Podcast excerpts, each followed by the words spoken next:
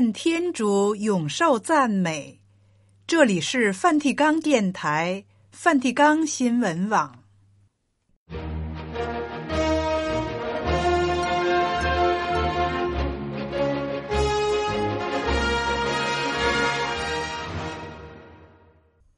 听众朋友好，今天是二月二十七日，星期二。在今天的节目时间里，我们为您播送新闻时事、圣座活动和普世教文，然后是人格与信仰成长。现在，请您收听今天的播音内容。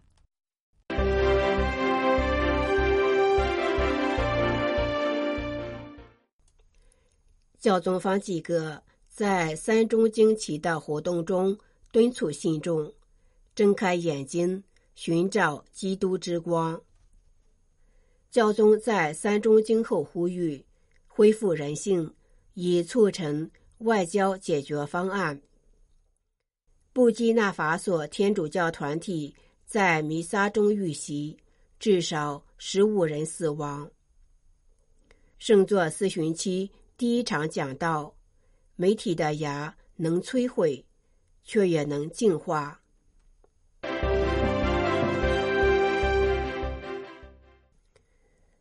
你们要睁开眼睛，在祈祷中和在人们身上寻找基督之光。教宗方济各二月二十五日主日在三中经祈祷活动中讲解了耶稣显圣容的事迹，对信众提出这样的期许：前一天，二十四日周六，由于轻微感冒的缘故。教宗取消了原定的接见活动。主日当天，他如期出现在梵蒂冈宗座大楼窗口，带领将近两万名聚集在圣伯多禄广场的信众诵念三中经。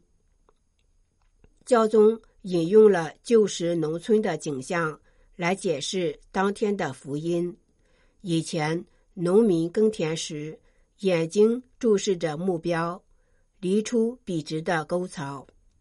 同样的，基督徒在人生道路上蒙召，始终注视着耶稣发光的面容，目光永不离开他的光芒，尤其是在磨难时刻。基督在他于大伯尔山显圣容前，就已经显露了他的光芒。也就是基督的宣讲、赦罪、治愈，以及他在门徒眼前施展的其他记号，让我们向耶稣的光敞开自己。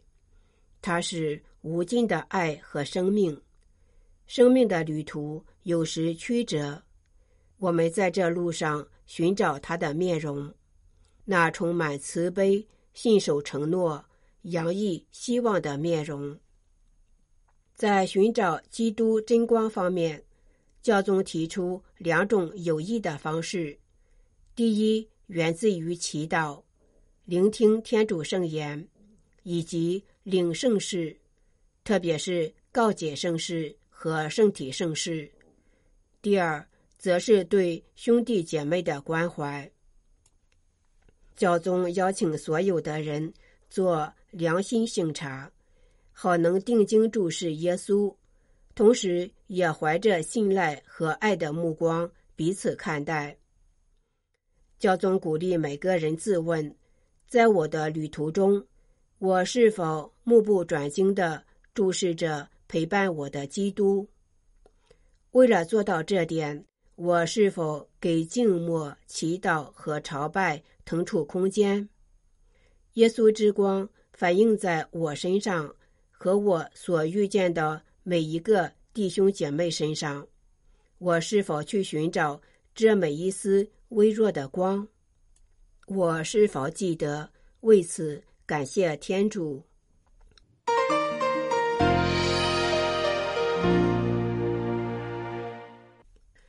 截至今年的二月二十四日，战争在乌克兰爆发。已有两年之久。教宗方济各二月二十五日主日在梵蒂冈宗座大楼带领信众诵念三钟经后，向饱受折磨的乌克兰人民表达关怀之情。他说，在这段政变的非常漫长且还看不到结束的时期，有多少的受害者、摧毁、伤者、忧伤和泪水。教宗欲请结束这残酷的冲突。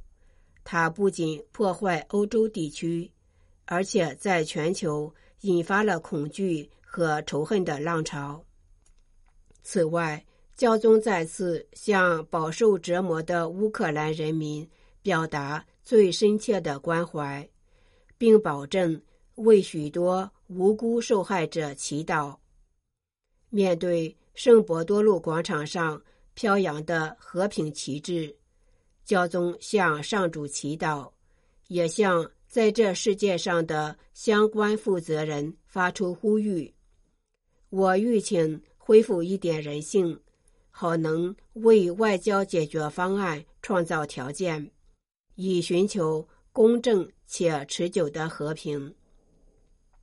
教宗在讲话中也提到在圣地和世界其他地方的冲突。他说。我们不要忘记为巴勒斯坦、为以色列以及为许多因战争而遭受磨难的人祈祷，要实际帮助受苦的人。让我们想想许多苦难，想想受伤的儿童和无辜的人。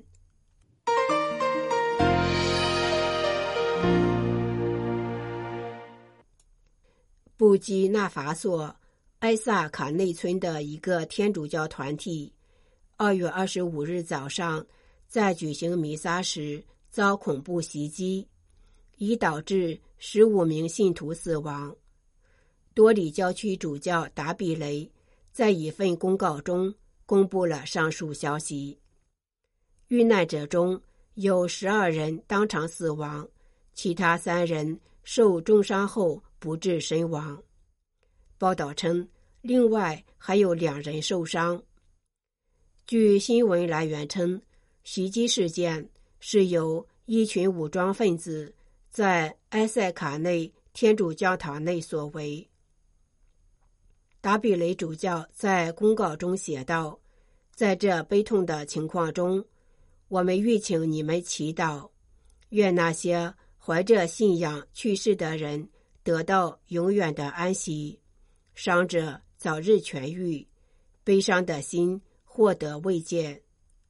让我们也祈愿那些不断在我们国家撒播死亡和悲苦种子的人悔改向善。愿我们在这四旬期努力做的忏悔和祈祷，能给我们的国家布基纳法索带来和平与安全。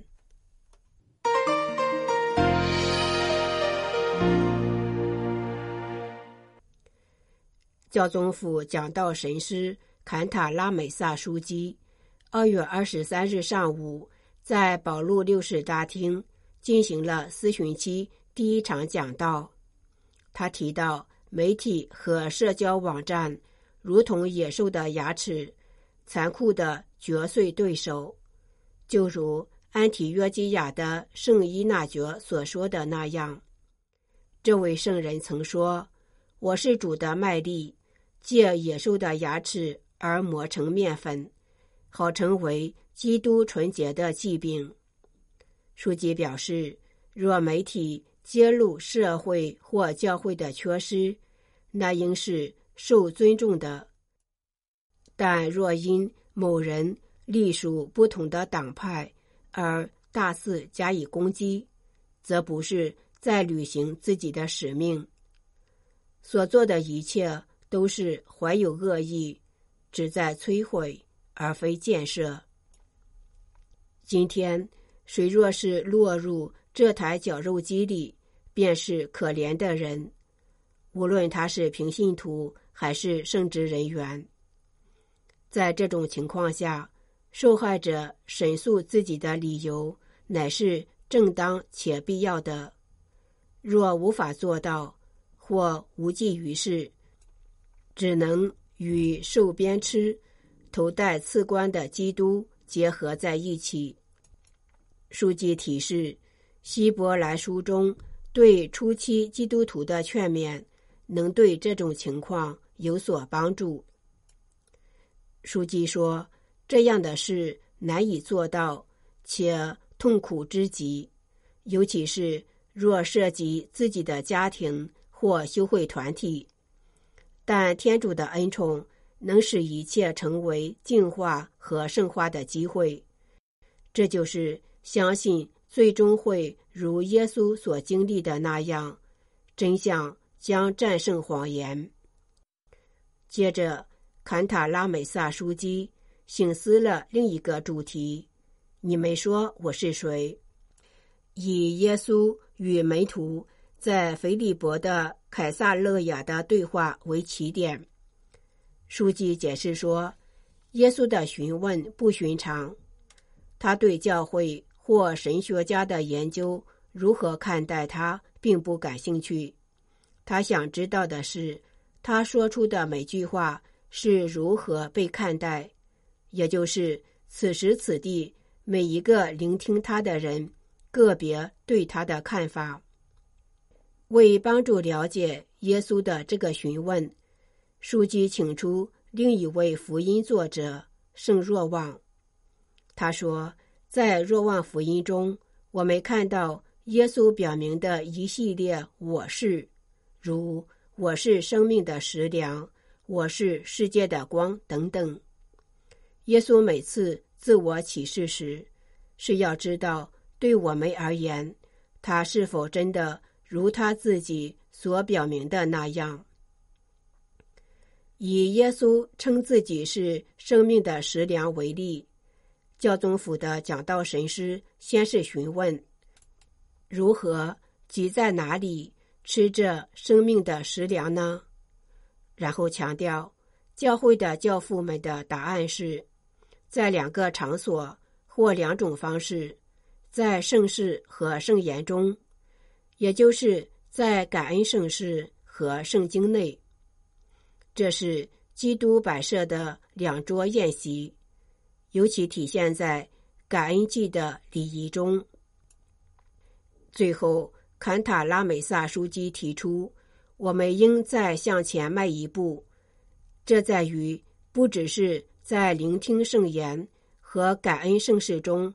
吃基督的肉，喝他的血，也应在我们恩宠生活的每一个时刻和每个方面，把我们所领受的去实践出来。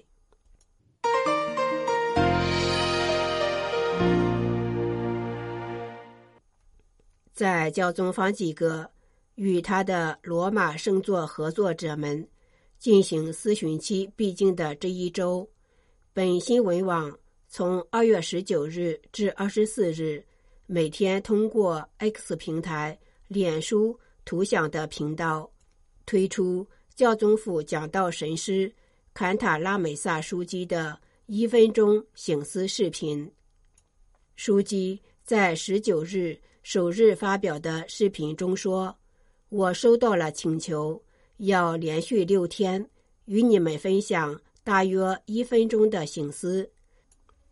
世界上只有几句话能在一分钟内说完，却足够一整天，甚至一辈子用的，那就是从耶稣口中说出的话。我每次向你们提出一句，请你们咀嚼整整一天，就像嚼一种特殊的心灵橡皮糖那样。书记在二月二十四日发表的视频中指出，当天请各位吸吮的话语甜如蜜。他说：“我很高兴以这句话做结束，因为我希望它将在你们每个人的心里回响很久。你们就是我的朋友，我不再称你们为仆人，因为仆人不知道。”他主人所做的事，我称你们为朋友，因为凡有我父听来的一切，我都显示给你们了。耶稣以这句话作为给门徒们的临别赠言，但是，如同基督的每一句话那样，这句话也是说给每个时代、每一个追随他的人的。你们是我的朋友，为此，我想要跟你们稍微透露一件事。多年前，在一次祈祷聚会中，一名妇女打开圣经，诵读了《若望福音》中记载这句话的章节。这话我听过不知多少回了，但那一刻，“朋友”一词在我心中炸开来。因着圣经的话，而且唯独借由这些话，事就这样发生了。点燃导火线的始终是同一位，即圣神。我开始在心中不停地说：“朋友，纳匝勒人耶稣，我的上主，全能者，为我而死的那位，称我为朋友。”而且他说的。从来不是空话，因此我对他来说真的是个朋友，一个亲爱的人。我从聚会回到会院的路上，似乎能因着这份确信而翱翔在城市的屋顶上，像是在夏卡尔的画作中看到的那样。但愿上天让“朋友”这个词也在。听见这句话的你的心中炸开来，光照你的整个生命。祝你有个美善的四旬期，以及预祝复活节快乐。新闻报道播送完了，这里是梵蒂冈电台梵蒂冈新闻网。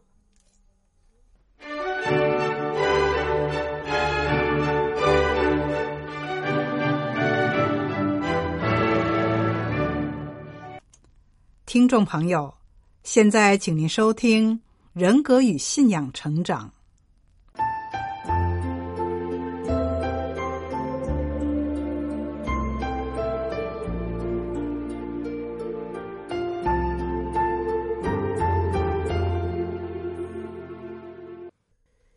今天我们探讨成长之旅、成长新契机、压力第一部分。我们首先阐释压力是什么，然后探讨压力的真相和列举生活中的例子。相信我们都知道，同时也有经验，有很多数之不尽的日常生活情况，可以是生活的平安愉快、有满足感，或是无法跳出、处于困难困扰。常感到提心吊胆的境况，都是与压力有关的。谈论压力，好像有点老生常谈，然而压力却好像是挥之不去的困扰，不断的，甚至可以影响生活的一切。是否可把这生活中的危机转变为成长的新契机呢？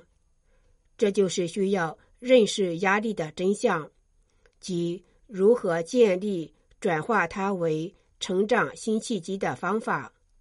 那么，让我们首先探讨压力是什么。压力是在生活中遇上一些转变、困难或挑战的情况，带来无形的压力，是一种因外来的威胁而引发。内心不安的感觉，或是一种被引发情绪或身体紧张的感觉。压力被引发可以是因外在因素，例如事件、环境、人际交往，也可能来自任何使人感到沮丧、愤怒或紧张的事件或想法，或因个人内在因素，包括。我们对自己的期望、面对问题的态度、自我放松能力等，压力是身体对挑战或要求的反应。不过，压力可以是积极的，也可以是消极的，这取决于具体情况。正向的压力在短时间内可以帮助避免危险或按时完成任务。正面的压力能使人进步，负面的压力则使人感到焦虑。压力的影响因人而异。但要懂得找到平衡点，才能有效的处理压力。压力是一种因外来的威胁而引发内心不安的感觉。每个人都曾经历大大小小不同的压力，但每个人对压力状况的反应都不同，应对方式和症状各不相同，所以，要学习如何应对压力，才可以帮助身心健康。压力是对挑战性的事件，无论是因内在的还是外在的原因，身体透过启动战斗或逃跑来应对潜在威胁的反应，从而为个人对抗压力做好准备。即使是已有准备，在应对痛苦，仍然会让人感到不知所措，而且长时间暴露在痛苦中，可能会损害人的身体、情绪和心理健康。按心理学的界定，压力可分为不同的类型，有急性突发性的压力，有长期的压力和偶发性的压力。急性突发性的压力是一种常见的现象。各种事件都可能导致急性的压力，比如说车祸、失去亲人或被诊断出患有慢性疾病。急性的压力也可能是因积极的生活事件而产生，比如像婚礼、分娩、新的工作环境、转换生活环境等等。急性压力的症状可能包括感到烦躁、麻木，与周围环境格格不入。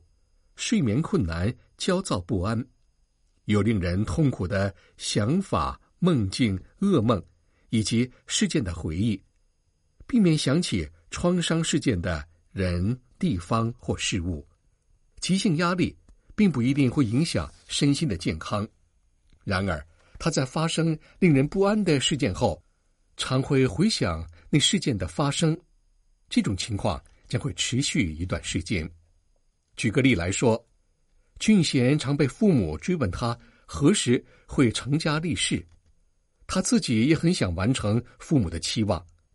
他很高兴认识了一位女朋友，经过一段时间的交往，突然有一天，女朋友跟他说，他的父母想要见见他。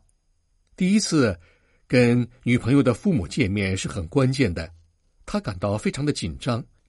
因为他不知道是否能通过他们的一关，可否得到他心仪的女友父母的接受。再比如，郑雄刚考过驾驶执照，一天，他满心高兴地开着他用了多年积蓄刚购买的二手车去兜风。当他正享受驾驶的乐趣时，后面跟着的汽车突然在路上超越他，不知什么原因。那辆汽车竟然撞上了路边的大树，发生了车祸。郑雄因当时的情况吓得不知所措，幸好他没发生什么事情。可是因为目睹了那交通意外事件，他对于驾驶的兴趣改变了，且常会想起那件事情。我们再说长期压力，这是一种持续且持续的压力，不能缓解。例如，遭受虐待、离婚、歧视、健康问题、残疾，因此很多时候会导致长期的痛苦和不知所措、焦虑、消极思想、无助或绝望、沮丧、烦躁、情绪不稳定、缺乏自信等。长期压力可能会损害人的身心健康，因为身体会释放压力化学物质。而这种持续大量的荷尔蒙累积会导致免疫力下降，影响人的分泌系统，引发各种短期和长期的疾病。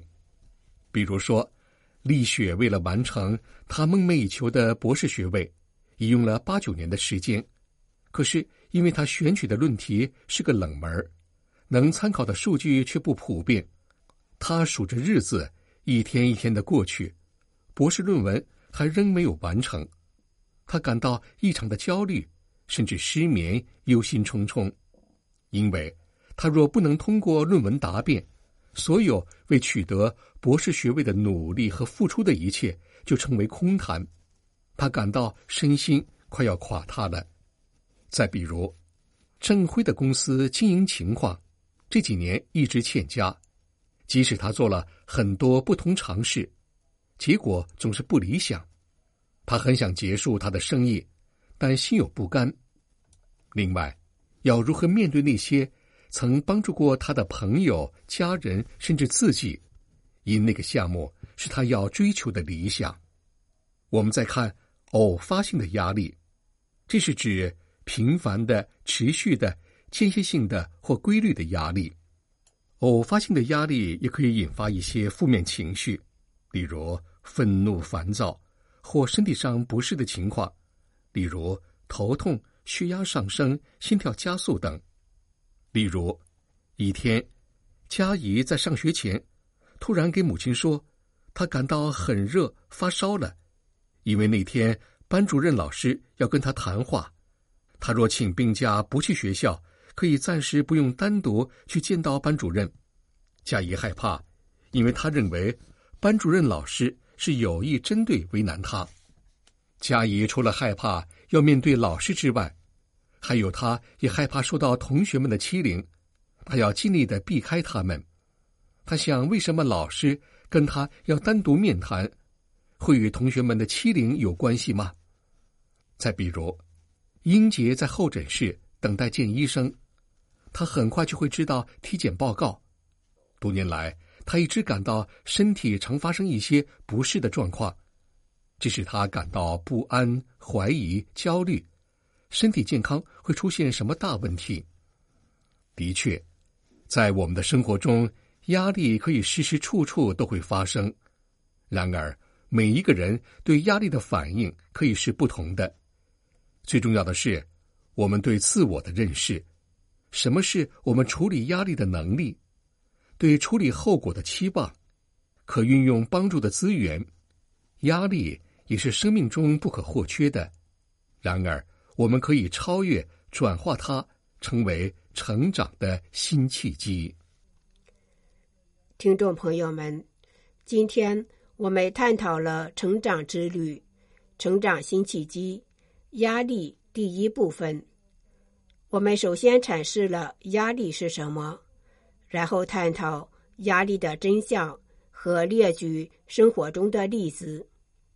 在下一单元，我们继续探讨成长之旅、成长新契机、压力第二部分。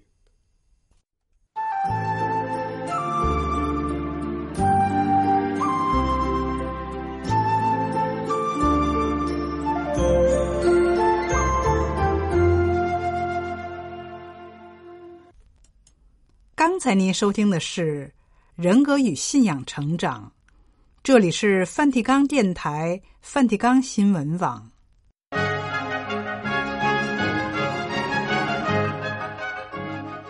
这里是梵蒂冈电台、梵蒂冈新闻网。谢谢您的收听，再会，劳德都耶稣斯克里斯多斯。